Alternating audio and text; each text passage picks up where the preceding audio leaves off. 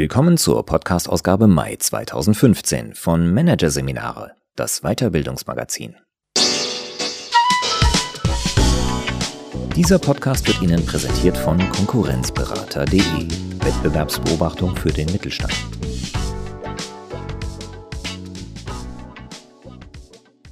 Weitere Podcasts aus der aktuellen Ausgabe behandeln die Themen Neuroleadership. Tickt Führung richtig?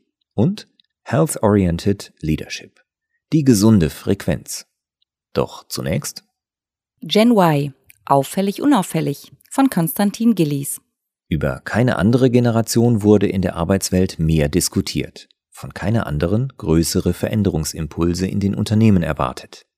Die Rede ist von der Generation Y. Seit einiger Zeit mehren sich jedoch die Studien, die zeigen, die jungen Einsteiger unterscheiden sich wenig bis gar nicht von ihren Vorgängern. Sind Personalexperten jahrelang einem Phantom nachgejagt? Hier ein Kurzüberblick des Artikels. Subjektive Wahrnehmung und allgemeine Verwechslungen, worauf Wissenschaftler das Bild des Gen Y zurückführen. Auffällig unauffällig, die Gen Y im Vergleich zur Gen X. Ausgedientes Raster, warum sich die Vertreter der jüngeren Generationen immer weniger untereinander ähneln. Und der Wandel Y läuft bereits, wie die Anhänger des Gen Y-Bildes die neuen Studienergebnisse erklären. Generation Y? Bei diesem Stichwort winkt Wolfgang Runge ab. Dazu gibt es viele Beobachtungen, aber leider die falschen Schlussfolgerungen. Der 50-Jährige ist Geschäftsführer des Personaldienstleisters Manpower Group in Eschborn, der jedes Jahr Zehntausende von Stellen besetzt. Von der Aushilfskraft bis zum Geschäftsführer. Runge selbst führt viele Bewerbungsgespräche und beobachtet dabei durchaus einen Wandel. Der Bewerber ist nicht mehr der Eingeschüchterte in der Ecke, sondern fragt selbstbewusst, was hast du zu bieten? Doch diese Anspruchshaltung fände sich nicht nur bei der sogenannten Generation Y, den nach 1984 Geborenen. Auch erfahrene Führungskräfte legen sie an den Tag, sagt Runge und lacht. Auch die aus meiner Altersklasse. Mit dieser Beobachtung steht der Manpower-Chef nicht alleine. Studien zeigen zunehmend, dass die jungen Einsteiger nicht so anders sind, wie oft angenommen wird. Eine Umfrage der Universität Oxford etwa konnte fast keine Eigenschaft, die der Generation Y zugeschrieben wird, in der Realität wiederfinden. Die jungen Befragten legen nicht mehr Wert auf eine Balance zwischen Beruf und Freizeit als andere Altersgruppen. Und auch ihre übrigen Einstellungen sind überraschend unauffällig. 68 Prozent finden eine gute Vergütung wichtig oder sehr wichtig. Bei den Älteren sind es 64 Prozent.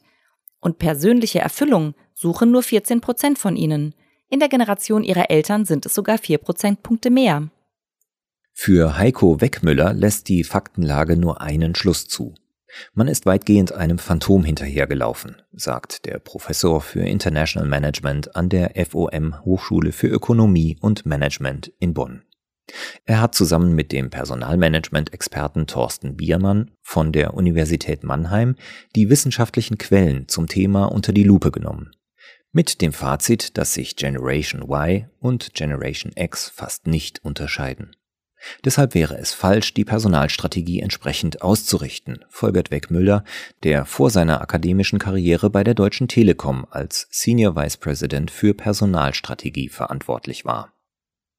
Doch wenn die Gen Y wirklich nur ein Phantom ist, wie konnte sie sich dann so lange in den Schlagzeilen, Blogs und auf der Agenda von Kongressen halten? Es wurde häufig aus der eigenen Erfahrung heraus argumentiert, erklärt Weckmüller. Er erläutert den Mechanismus an einem Beispiel. Ein Personalmanager beobachtet in der Straßenbahn einen jungen Mann, der ununterbrochen auf seinem Smartphone tippt und schließt daraus, dass diese Altersklasse ständige Kommunikation braucht. Aus diesem völlig subjektiven Eindruck leitet er dann eine Führungsempfehlung ab, wie wir müssen den Jungen mehr Feedback geben. Häufig heißt es dann, so ticken alle.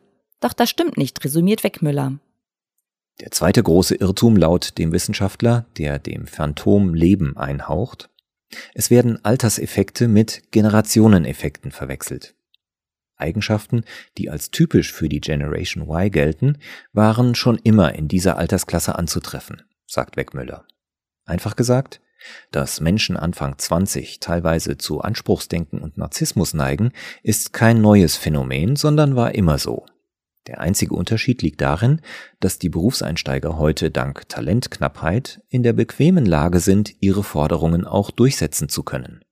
oder einfach zu einem anderen Arbeitgeber zu wechseln, der sie erfüllt.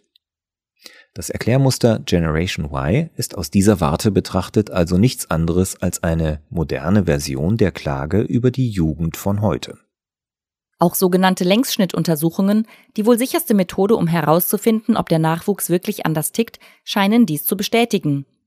Deren Prinzip ist simpel. Man wertet Befragungen von vor 20 Jahren aus, als die heute 40-Jährigen noch am Anfang ihres Berufslebens standen. Die hier geäußerten Ansichten werden dann mit den Antworten der heute 20-Jährigen verglichen. Solche Untersuchungen wurden in den USA durchgeführt. Weckmüller bringt deren Resultate so auf den Punkt. Der Unterschied zwischen Generation Y und Generation X ist nicht größer als der zwischen den vorherigen Generationen. Zum gleichen Ergebnis kam unlängst das Institut der deutschen Wirtschaft in Köln. Es hatte Befragungen von über 19.000 Personen ausgewertet, die bis in die 80er Jahre zurückreichen. Dabei widerlegten die Wissenschaftler reihenweise Vorurteile, die über die Berufseinsteiger von heute kursieren. Anders als oft behauptet, besteht die junge Generation zum Beispiel nicht aus unzufriedenen Sinnsuchern von Y, also Y, für Why, also dem englischen Wort für Warum. Im Schnitt sind die Youngster sowohl mit dem Job als auch mit Leben und Freizeit genauso zufrieden wie ihre eigenen Eltern, als die noch jung waren. Ebenfalls nicht haltbar ist das Vorurteil vom jungen Jobhopper, der rastlos von Arbeitgeber zu Arbeitgeber zieht.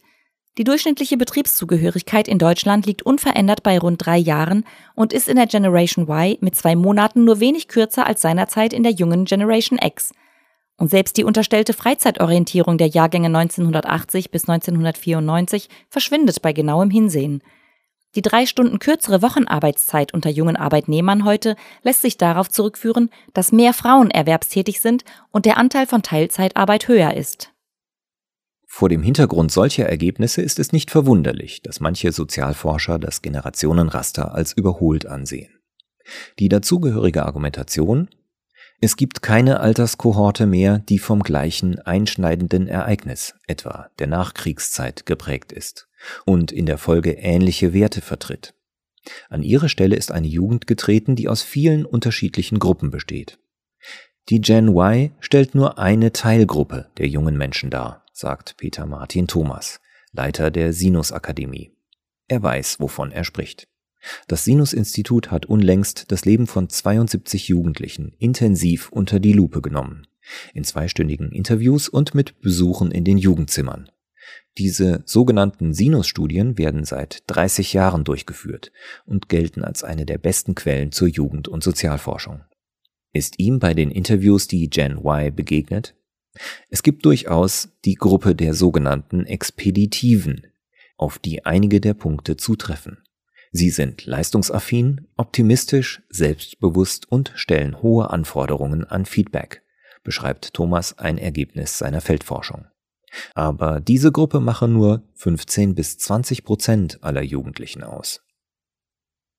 Andersherum bedeutet das, es gibt deutlich mehr junge Menschen, die sich überhaupt nicht Gen Y-konform verhalten.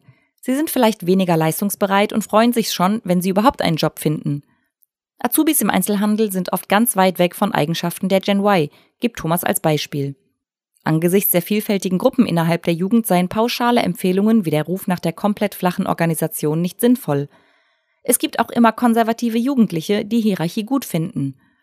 Wenn sich Unternehmen jetzt ausschließlich auf die vermeintlichen Ansprüche der Generation Y einstellen, kann das sogar gefährlich sein, so Thomas.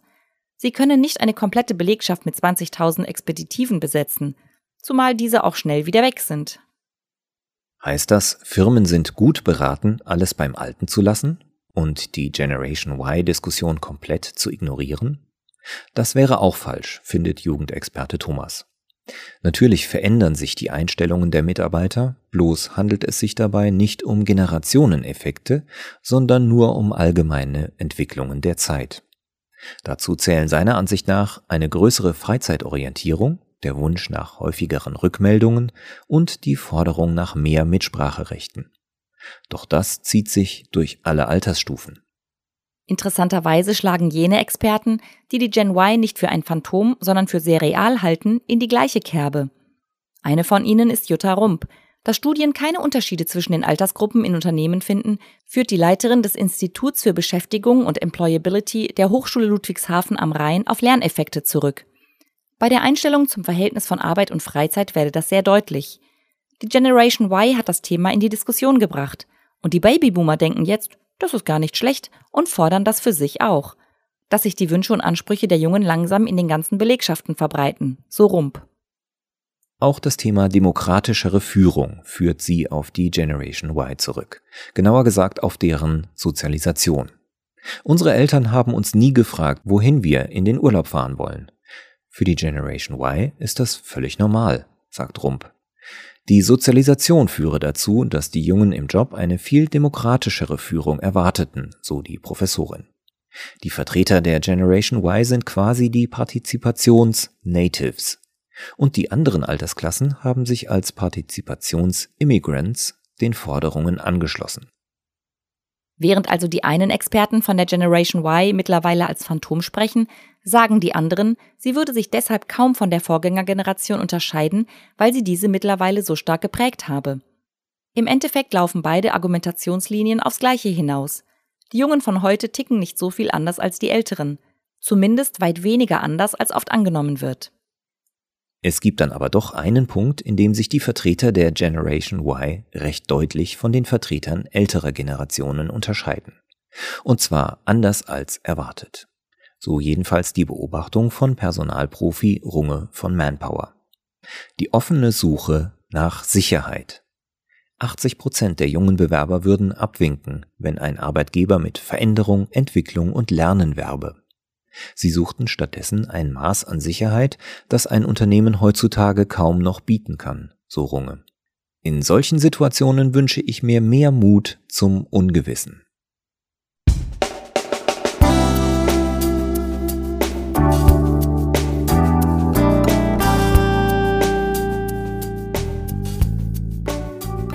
Sie hörten den Artikel Gen Y, auffällig unauffällig von Konstantin Gillies aus der Ausgabe Mai 2015 von Managerseminare, produziert von Voiceletter. Weitere Podcasts aus der aktuellen Ausgabe behandeln die Themen Neuroleadership. Tickt Führung richtig? Und Health-Oriented Leadership. Die gesunde Frequenz. Weitere interessante Inhalte finden Sie auf der Homepage unter managerseminare.de und im Newsblog unter managerseminare.de/blog.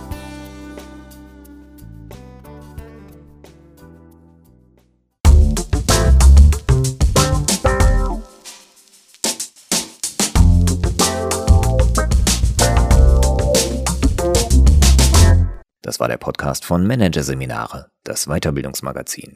Ausgabe Mai 2015. Dieser Podcast wird Ihnen präsentiert von www.konkurrenzberater.de. Wettbewerbsbeobachtung für den Mittelstand.